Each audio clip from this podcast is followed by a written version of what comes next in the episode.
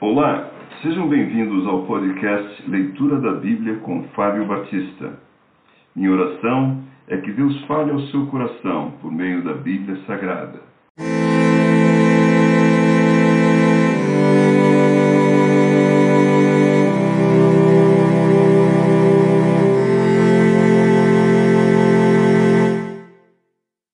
Gênesis capítulo 19 Ao anoitecer, vieram os dois anjos a Sodoma, a cuja entrada estava Ló assentado. Este, quando os viu, levantou-se e, indo ao seu encontro, prostou-se, rosto em terra, e disse-lhes: Eis agora, meus senhores, vinde para a casa do vosso servo, pernoitai nela e lavai os pés. Levantar-vos-ei de madrugada e seguirei o vosso caminho. Responderam eles: Não, passaremos a noite na praça. Instou-lhes muito e foram e entraram em casa dele. Deu-lhes um banquete, fez assar uns pães asmos e eles comeram.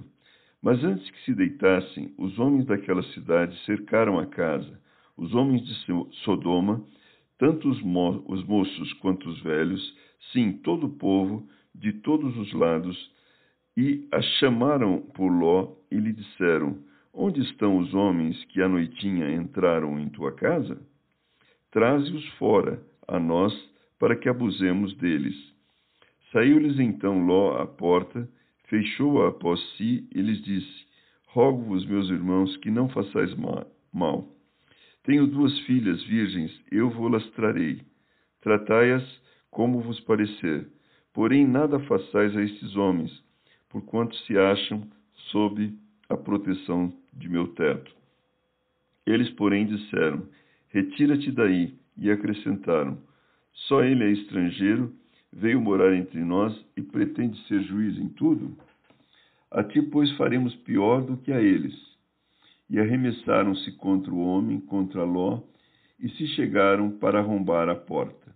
Porém, os homens, estendendo a mão, fizeram entrar Ló e fecharam a porta, e feriram de cegueira os que estavam fora, desde o menor até o maior, de modo que se cansaram à procura da porta. Então disseram os homens a Ló: Tens aqui alguém mais dos teus? Genro e teus filhos e tuas filhas, todos quantos tens na cidade, faze-os sair deste lugar, pois vamos destruir este lugar, porque o seu clamor se tem aumentado chegando até a presença do Senhor, e o Senhor nos enviou a destruí-lo.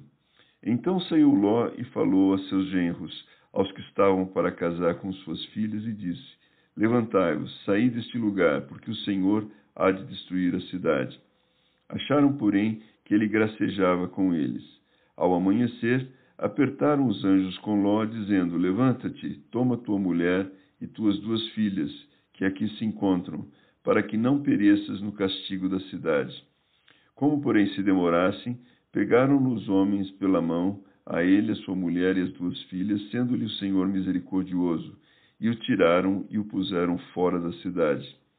Havendo-os levado fora, disse um deles: Livra-te, salva tua vida, não olhes para trás, nem pares em toda a campina, foge para o monte, para que não pereças.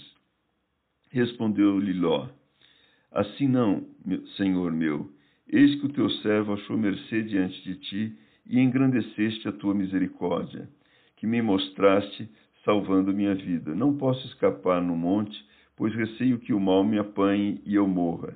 Eis aí uma cidade, perto para a qual eu posso fugir, e é pequena. Permite que eu fuja para lá. Porventura não é pequena? E nela viverá a minha alma Disse-lhe: Quanto a isto, estou de acordo, para não subverter a cidade de que acabas de falar. Apressa-te, refugia-te nela, pois nada posso fazer enquanto não tiveres chegado lá.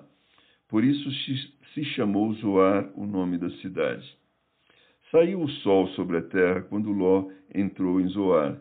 Então fez o Senhor chover enxofre e fogo da parte do Senhor sobre Sodoma e Gomorra e subverteu aquelas cidades e toda a campina e todos os moradores da cidade e os que nascia na terra. E a mulher de Ló olhou para trás e converteu-se numa estátua de sal. Tendo se levantado Abraão de madrugada, foi para o lugar onde estivera na presença do Senhor, e olhou para Sodoma e Gomorra e para toda a terra na campina, e viu que da terra subia fumaça, como a fumarada de uma fornalha. Ao tempo que destruía as cidades da campina, lembrou-se Deus de Abraão e tirou a Ló do meio das ruínas, quando subverteu as cidades em que Ló habitara. Subiu Ló de Zoar e habitou no monte, ele e suas duas filhas, porque receavam permanecer em Zoar, e habitou numa caverna, e com ele as duas filhas.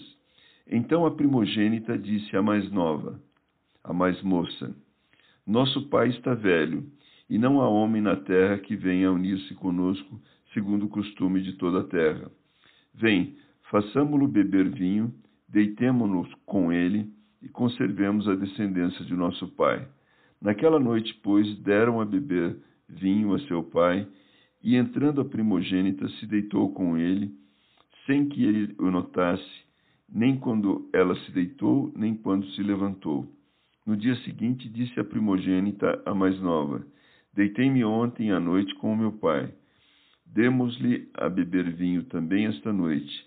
Entra e deita-te com ele, para que preservemos a descendência de nosso pai. De novo, pois, deram aquela noite a beber vinho a seu pai, e entrando a mais nova, se deitou com ele, sem que ele o notasse, nem quando ela se deitou, nem quando se levantou.